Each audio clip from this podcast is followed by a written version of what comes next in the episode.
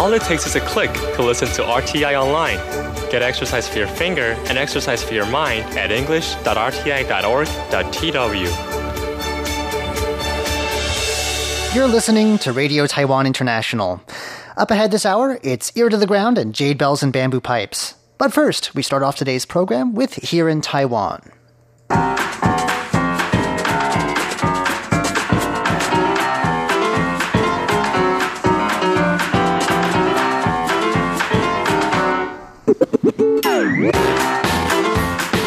Hello and welcome to Here in Taiwan. Today is Wednesday, May 29th. I'm John Van Trieste, and joining me here in the studio today, we've got Shirley Lin. Hello. And Paula Chow. Hello. Up next, polling firms are ecstatic as we approach another big election here in Taiwan.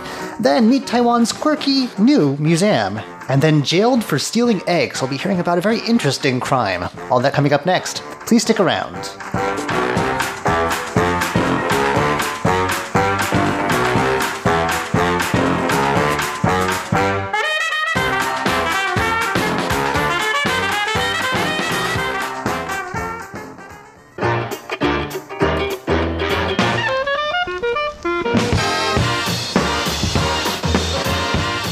Story about some monkey business. I don't know if either of you heard this story. This happened on Friday, on May 24th. Uh, it happened in Keelung, which is an area that we think of as like a sort of built up port city, not the sort of place that's. I mean, there's mountains around it, but not a place that's like really in the middle of nature, you know. Uh, so, a city government building, workers in a city government building were very surprised on Friday to find a macaque monkey in the city center, in their building at the culture center, In the city center. Oh. inside in the middle of town. Uh, they're moving inland. Not only was it a monkey, it says in this article from the Taiwan News that it was an ill tempered monkey and that it somehow made it into a cultural exhibition at the local cultural culture center and it was just wandering around the building inside. They're all ill-tempered, from what I know That's about true. these kind of monkeys. They're not yes. very nice, pleasant neighbors. Maybe are the they? monkey's looking for food.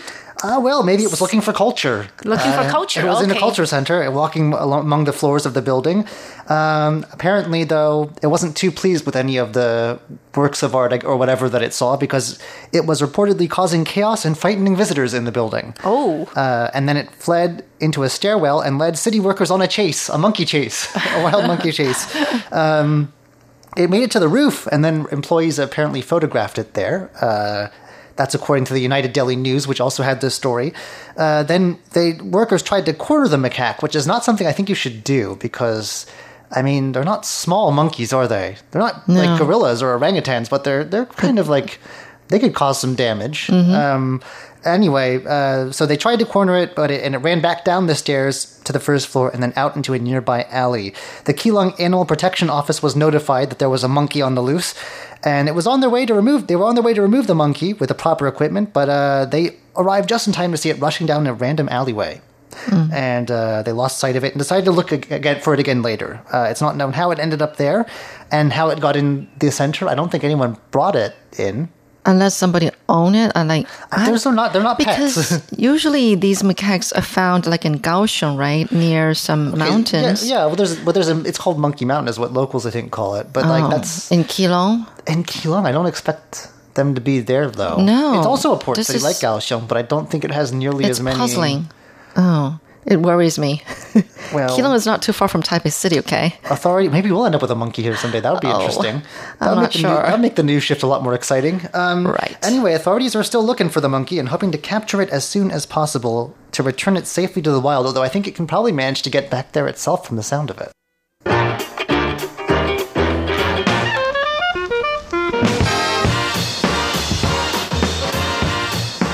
Well, with the presidential election ahead in the coming months, poll firms in Taiwan are very excited. They are very excited because um, their business is, is booming. Actually, uh, Taiwan has at least um, 20 polling firms.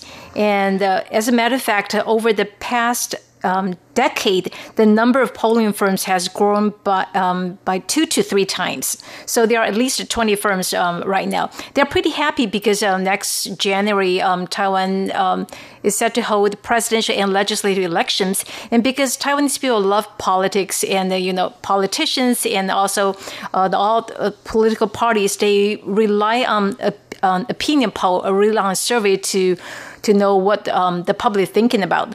So um, they just the business is really booming. And then according to one insider, um, they charge um, you know customers case by case for one case, and they um, they uh, there are 15 questions they charge 5,000 US dollars. Mm, wow. Right, That's just a one lot. case. US dollars. Oh, wow. If they're able to, um, uh, if they uh, have 30 cases per month, uh, that means um, the polling firm will make 150,000 US dollars per month. So the business is pretty good. But however, they, you know, you have to uh, find um, good post. Uh, uh, good posters. For example, uh, one polling firm said they have uh, they have about 300 posters and then they um, 50 posters they will make um, the phone phone call at the same time and however it's not an easy job because uh, one um, experienced poster she has been working in the field for 10 years she said it's not an easy job because um, if you make 20 phone calls, only one phone call, you know, only one phone phone call is um, valid. Really? I mean, sometimes people just, you know, they hung hang up, right away. Or right. Or I think what the bigger thing now is that like if I see a number that I don't know and I'm not expecting a call, I don't answer it. I Right. think a lot of Yeah, people do that. here. Right. Because it must, it's, I mean, honestly, in my experience, it's probably someone wanting to sell you scooter insurance or it's a phone scam. Like, you, that's basically what people use the phone for anymore. Everyone texts each other, you know, or if it's a number I know, obviously, but, you know. Right. And and the one um, criteria I think they ask is you have to speak uh, Taiwanese because if they, especially in central and southern Taiwan, so you have to speak Taiwanese so that, to make um, you know to do the survey. Yeah, older people Sure. may have Yeah. a bit of issue, trouble. Yeah. Right, but they're pretty happy because the business is booming. Not just the, um, not just polling firms, printing firms are happy. Now think about this. You know, every politician they have to you know uh, do the, those campaign flyers. You know, a lot Right. of things. So they're pretty happy. They are making money. It used you to be flags, but I think there's been- there are rules about that now. So that's sort of posters, banners, and that sort Right. of thing's been cut down on. I think generally a lot more is going online, but it's Yes, probably still, so a there, there's some fairly pamphlet, uh, pamphlets. business. Yes, right. I, I would suppose it's really popular now because a lot of people want to voice their opinions nowadays, when, especially when an election is coming up. It's true.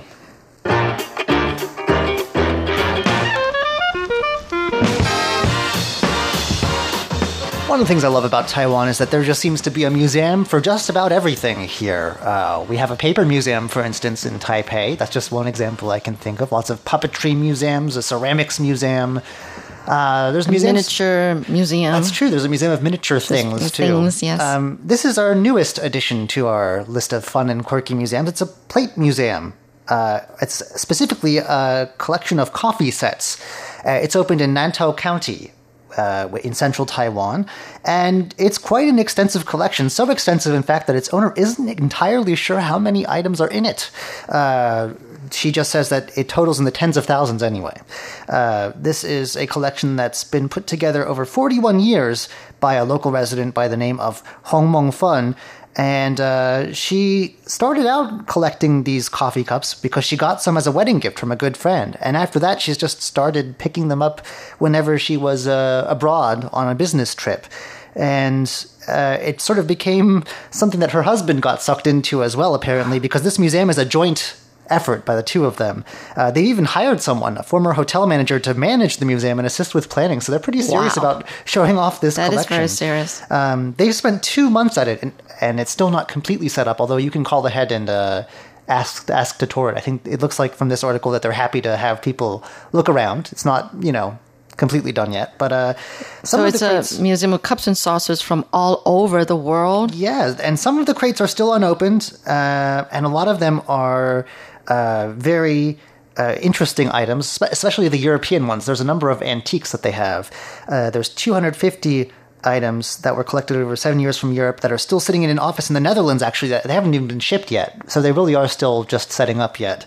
Uh, and over 50 of the crates contain, I think, European antiques. A So not of- so not necessarily that they travel to those places. They kind of just even order some of them online. I no, no, no. They seem to have a very personal connection, or to have like actually talked face to face with some of the owners, the original owners of these items, and some of them were very unwilling to part with their beloved heirloom And- uh, saucers yeah. or whatever. They have they have stories behind them, maybe some family Oh, ties. they're like antiques. Oh They're- yeah, yeah, yeah. They're antiques. They're like it's not just like she gathered brand new. Starbucks cups from around Yeah. the world. You know, they have their special patterns. I mean, she got some that have some stories behind them, and a lot of people, even for a lot of money, were unwilling to part with them until. Strangely enough, she just told them, "Well, I'm going to put them on display in a museum that's set to open in Taiwan." And then, I guess something about the the name, maybe it sounded exotic to them, or it just seemed like a cool place for their heirloom cups and saucers to end up, so they eventually agreed. So, uh, yeah, there's tens of thousands of cups and things like that to see, and uh, she hopes that this museum will put the world's eyes on Taiwan. Okay. Everybody's going to come here. And, wow, Nantou is a little ways away from Taipei. I would love to go, though. I mean, it's a nice area. If you can take a day off if you're exploring hmm. Sun Moon Lake or somewhere like that, it's not that far. I'll take you with me, John. Okay, we'll explore the world of cups. Yeah, let's do that.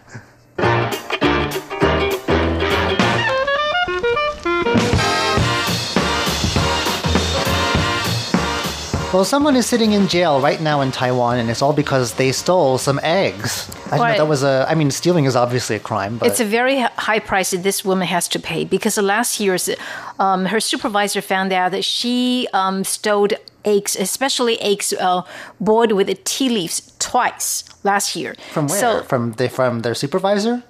No, no, she um, she's working at a convenience store there. So, Oh, her, so, so her she's so- supervisor discovered that well, the number of eggs Have well, gone down. Right. That that's not right. So actually, her supervisor checked the CCTV camera, and they discovered that you know the employee, that woman, she um stole eggs, two eggs. Wow. And they they um her supervisor asked her, "Why did you do that?" And she said that well because a customer said that you know, these eggs are too salty. I just simply want to give it a try. Hmm. And then she we should make it very clear at this point that um, tea eggs are probably one of the biggest sellers Yes. at convenience stores in Taiwan. Uh, they're sort of set up on counters with uh, these sort of what are they? They're like pots filled with a sort of tea-like substance. It's like a rice cooker, It actually. is sort and then of. they cook the. but it's filled with like a tea-like Tea li- liquid, and the eggs soak in Brownish there, color. and they're sort of cracked a bit so that some of the they're, I think deliberately Flavor seeps so in. that it, these hard-boiled eggs get a bit of a tea marbled yes. effect. Um, it actually does affect the flavor quite a bit. I, I'm a fan. I'm a fan of them, although we Mm-hmm. don't recommend stealing them. so Right. how does she end up going to? Did they take her to court or what? Bec- Well, because she uh, told her supervisor, I did uh, pay for the two. Um, Two, two eggs, but um, they discovered that she didn't pay it, so that her supervisor was furious. So It's a couple of um, right. furious that she's, she lied. Oh. Well, she, she lied, and also she denied any wrongdoing, and she also had a bad attitude. So her supervisor was, uh, you know, uh, pretty angry. And then um, the the judge said, yes, it is illegal to, um, you know, to do that. However, the two eggs cost less than one U.S. dollars. Yeah, they're very cheap. It's Is a it- matter of yeah. cents. Right, It's less Pocket, than- pocket change. Yeah, it's less than U.S. dollar. And also, this woman, um, she does not have a criminal record. She was, uh, she's from a poor family, so. Um, the judge decided to sentence her to three months in prison. Three I months think in prison for, that's, uh, for, for, it's pretty. It's a heavy punishment, I would say. right, there's for the equivalent of a couple of dimes. Yeah. right. But she did that twice. But the, but the problem is On so two different occasions. still, well, right. So anyway, I mean, she has she has to pay a very high price for agree. stealing two I mean, eggs. I think Yeah. maybe not an employee to keep around, but maybe not one to send to jail either. That's a bit over the top. All right.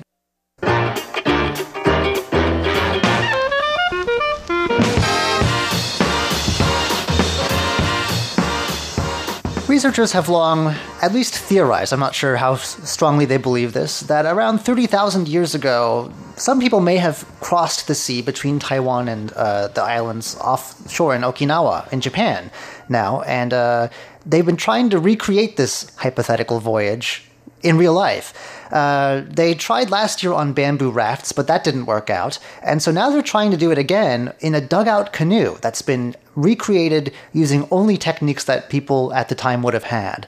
Uh, so this is part of a project that's been going on since 2017. I think we may have talked about this before, actually. We have. Between uh, Taiwan's National Museum of Prehistory and Japan's National Museum of Science. Uh, it's a nice international project there. And uh, like I said, they use only technology that would have been around 30,000 years ago. And so they started out with uh, bamboo rafts. There were two versions that they made. On their first trial run, they, they stayed in Taiwan. They tried to row from the east coast to Green Island, which is off the east coast, uh, a little ways. But uh, the first uh, boat made by a local Amis boat builder failed to get across the powerful Kuroshio Current, which is a Pacific current that runs northwards, I think, off Taiwan's east coast. It was too strong, they couldn't make it. They did an improved version in 2018, and uh, it was lighter and had a shorter hull, and they tried that one they tried with that one to sail from the east coast of Taiwan off to a Japanese island. But uh, the raft, again, couldn't handle the big ocean waves, and there was some damage. And I think it said that there was seepage, which I guess means that it was very leaky. Leaky. Lots of, uh, I mean, it's a raft. It's not like, anyway, lots of water got through. Um, so now we're going to try a dugout canoe. And again, this is based on a traditional Amis boat building technique. Uh, it's hard to get the wood to make it anymore, but they've chosen Japanese cedar uh, using reconstructions of Paleolithic tools. So they not only made the boat, they made the tools 1st Uh, they made this in Japan. Uh, it's able to hold five passengers, so not very roomy, uh, and it weighs about 350 kilograms. But they've tried it out; it looks okay so far. In Tokyo Bay, they tested it, and while it's a bit more wobbly, not very stable, as canoes are uh, compared when compared with the raft, it's faster actually, 1.5 times as fast. So they shipped it over from Japan uh, in early May, and put it on display for a while now it's in Taiwan getting ready for new sea trials. So they just started actually yesterday with sea trials. And they're expecting to sail off to Yonaguni, which I think is Japan's is it the southernmost island? It's not it's the closest bit to Taiwan, I think. And that'll happen sometime between July tw- June 24th and July 13th. I guess they're going to look at weather conditions. We are heading towards typhoon season, so you don't want to be out there in a storm No, you don't. if it stays on course, because they will not have smartphones, clocks, or compasses. You can't use those. You They didn't have those No then. cheating. No cheating. Uh, they, they, if it doesn't get off its course, they think it'll take at the most a bit over two days to cover the distance, which is 205 kilometers from Taiwan to Yonaguni. Um, they're just going to have to use the wind and the stars, navigate by the stars. That's all they're going to have. So uh, quite a challenge there, but uh, I look forward to seeing how how they do it. I mean, they did a what was it? Was it like a jet ski or water ski thing over there? You mean the Japan? raft? No, no, no, no, no. On modern like jet skis. That was Oh. recently. So Okay. now we're going to try and do it the old-fashioned way, I guess.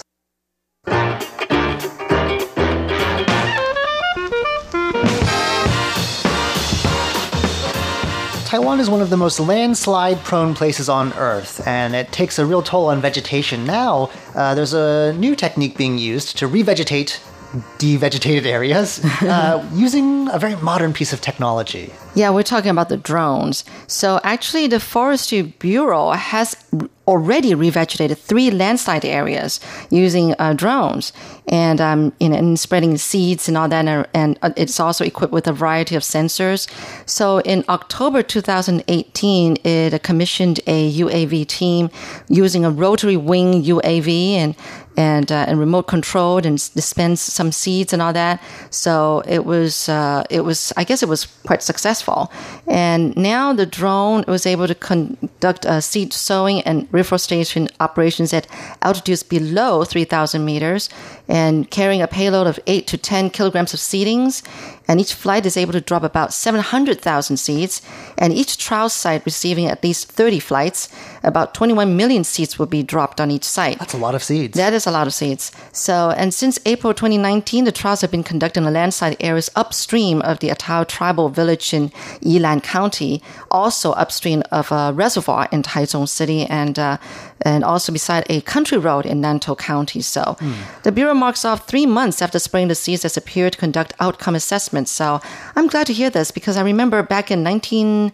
98 we had this uh, big earthquake and i remember traveling to Jiji that's, That's was uh, epicenter- epicenter uh, years ago and you know you see these landslides it's like all these mountain ranges Torn like up. yeah it bald you know and now i'm thinking oh great so they're gonna re the yeah forest. wonderful All right. Well, I guess you can't stop landslides forever. They will happen, but at least we can deal with them. And having plants there will sort of uh, hold the soil down better, maybe. Well, that's all for today's edition of Here in Taiwan. I'm John Van Trieste. i'm shirley Lin And I'm Paula Chow. Don't go anywhere just yet. Coming up next, it's Ear to the Ground and Jade Bells and Bamboo Pipes.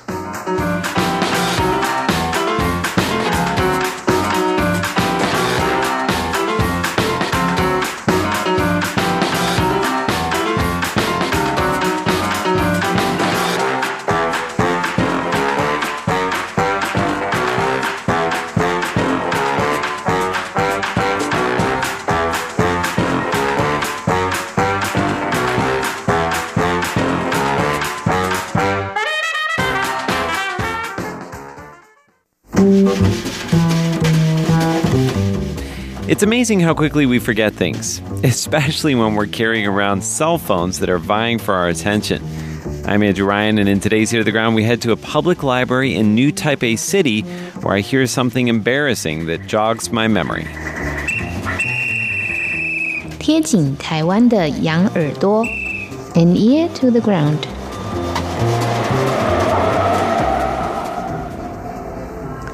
Okay, I want you to picture this. I'm standing at the counter of the public library near my house, and as you can hear, they're playing the closing music over the loudspeakers. It's one of my very first visits to the library. I got my card only a week or so earlier after discovering they have a series of manga, or Japanese comic books that I like. It's called Shinya Shokudo, or Midnight Diner. I've gotten a bit hooked, to be honest, tearing through book after book, and today I've rushed to leave work on time so that I can check out one more book before the library closes at 9 p.m. Right now, it's 8:50. I've got 10 minutes to spare. But when I get to the counter, the woman points to a sign that says you have to check out and return books before 8:30 p.m. They've already turned off their computer systems, she says. I can feel the steam immediately begin to rise from beneath my collar. A bead of sweat rolls down my forehead, kind of like a character in a Japanese comic book.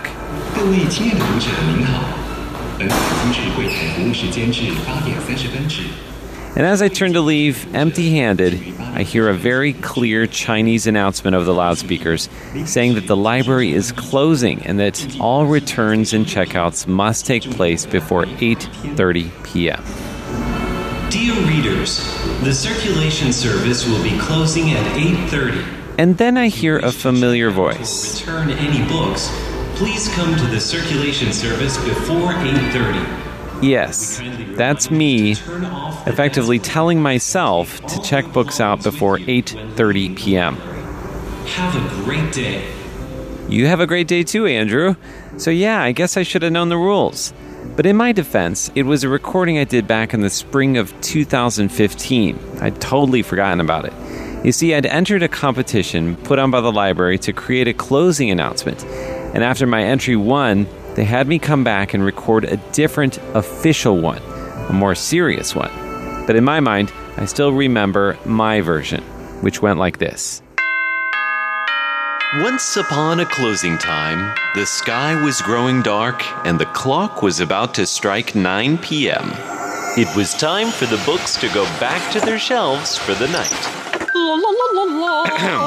that means you too. Even fairy tales need to sleep. But I don't want to go to bed. What about ancient history books? Yes, all of the books. I hope I get checked out today. Well, all books, even science books, need to be checked out or returned by 9 p.m. And one other thing Yes, Mr. Lawbook. tell everyone to remember their belongings when they leave. Excellent point. Now say goodbye to our visitors. Goodbye. And so all the books returned to their shelves where they lived happily ever after. Until next time. Until next time, have a wonderful evening.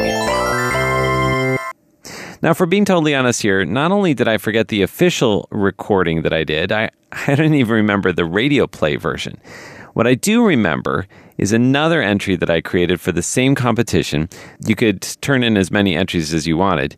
It's an embarrassing song that I wrote, which I actually featured previously in this very show. I'll let you hear a little bit of that one, but not the whole thing. After all, there's only just so much humiliation you can subject yourself to in one day. And for the record, this version it says the library closes at 9. It doesn't mention anything about 8:30. Check it out, check it out, check it out, check it out. Check it out. Closing time is here and you know what that's about. You gotta get some books and you gotta check them out. Nine o'clock is near, gotta, gotta check them out. Then with the books, return those books, then you check them out. Don't forget your things, all your pretty bling blings. And before you go, go, there's another no-no. Don't you let your cell phone ring, do not let it sing, sing. With an ear to the ground and desperately trying to convince myself I'm not losing my mind, I'm Andrew Ryan. Check it out, check it out, check it out, check it out.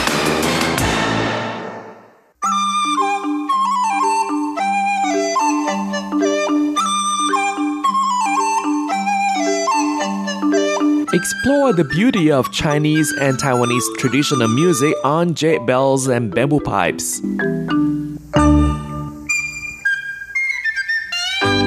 Hello and welcome to this week's Jade Bells and Bamboo Pipes. I'm Carlson Wong, and on today's show we'll feature Di Zhi recital of Zheng Yongqing. And to start off our program, we'll listen to Deep Feeling for Qin District. This piece is composed with tunes of local opera such as Qinqiang Opera, Wan Wan Opera, Meihu Tune, and so on.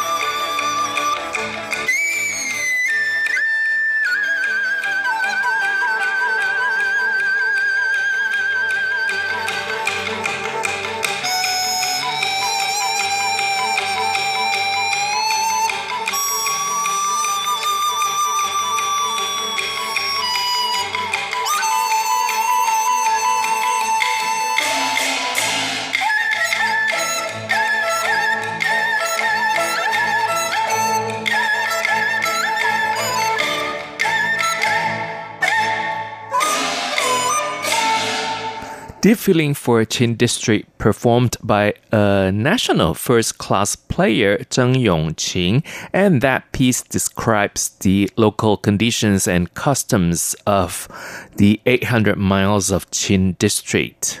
And coming up, we'll listen to Well and Spring Water. This is a tune of Eren Tai opera. Eren Tai is a genre of Chinese opera performed by two singers. The melody is fluent, graceful, and fully expresses the bold character of the northern people.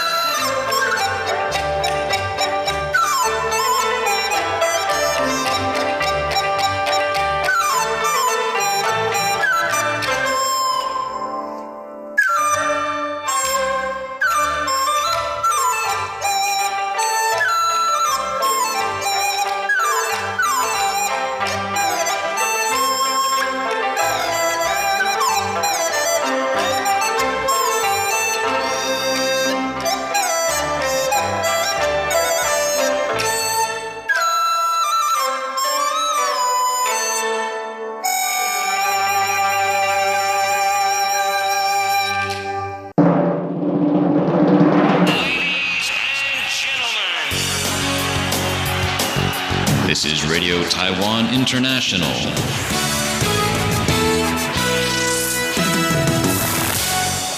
And again, you're listening to Jade Bells and Bamboo Pipes. I'm Carlson Wong. Today we feature the recital of Zheng Yongqing. Zheng Yongqing was born in 1944 in Tianjin, China, and has been invited to perform in the US, France, Switzerland, Greece, Luxembourg, Belgium, North Korea, Singapore, Japan, and Hong Kong. All his performances were well acclaimed. And he's also a national first class performer in China.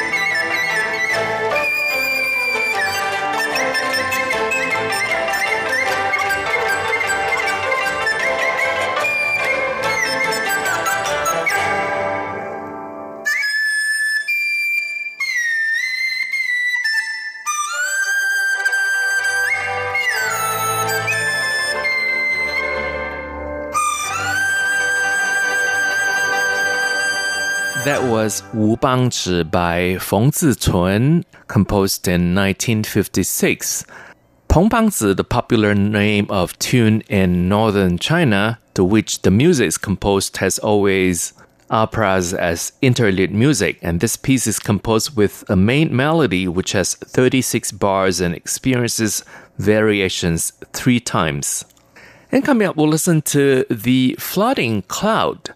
This is a piece of Beijing opera and is also the main music for voices in modern Beijing opera Dujuan Mountain.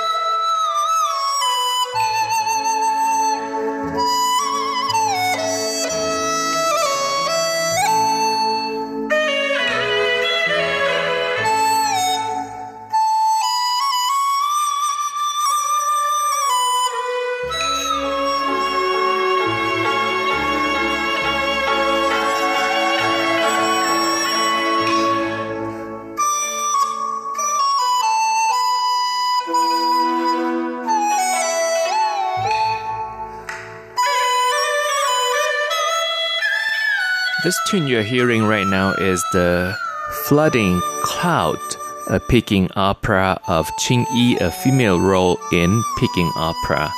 And hopefully you've enjoyed listening to the selection of our dizi recital of Zheng Yongqing. Thank you for listening. For comments and suggestions, please write to PO Box 123-199 Taipei, Taiwan. And our email address is rti at rti.org.tw. RTI is short for Radio Taiwan International. I do look forward to your comments and suggestions as they mean a lot to me. Thank you for listening once again. I'm Carlson Wong, and I'll see you next week. Goodbye.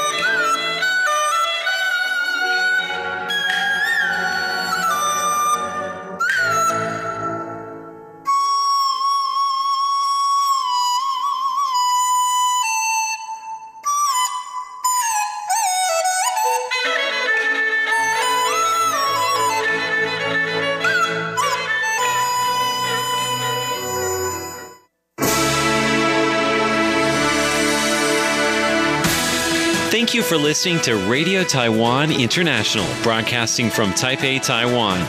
Check out our website at english.rti.org.tw. Again, that's english.rti.org.tw for the latest news and features from Taiwan. You can also listen to our programs and watch videos as well. Our 60 minute English language program can also be heard every day at the following times and frequencies. In southern China and South Asia from 1600 to 1700 UTC on 6180 kilohertz. Again, that's in southern China and South Asia from 1600 to 1700 UTC on 6180 kilohertz. And in Southeast Asia from 0300 to 0400 UTC on 15320 kilohertz. Again, that's in Southeast Asia from 0300 to 0400 UTC on 15320 kilohertz. We'd love to hear from you. Please send your comments to PO Box 123 199, Taipei, Taiwan. Again, that's PO Box 123 199, Taipei, Taiwan. Or send an email to rti at rti.org.tw. Again, that's rti at rti.org.tw. Also, visit us on Facebook. The address is fb.me forward slash Radio Taiwan International. Once again, on Facebook, we're located at fb.me forward slash Radio Taiwan International for videos, photos, and news of interest from Taiwan. Thank you once again for listening to Radio Taiwan International.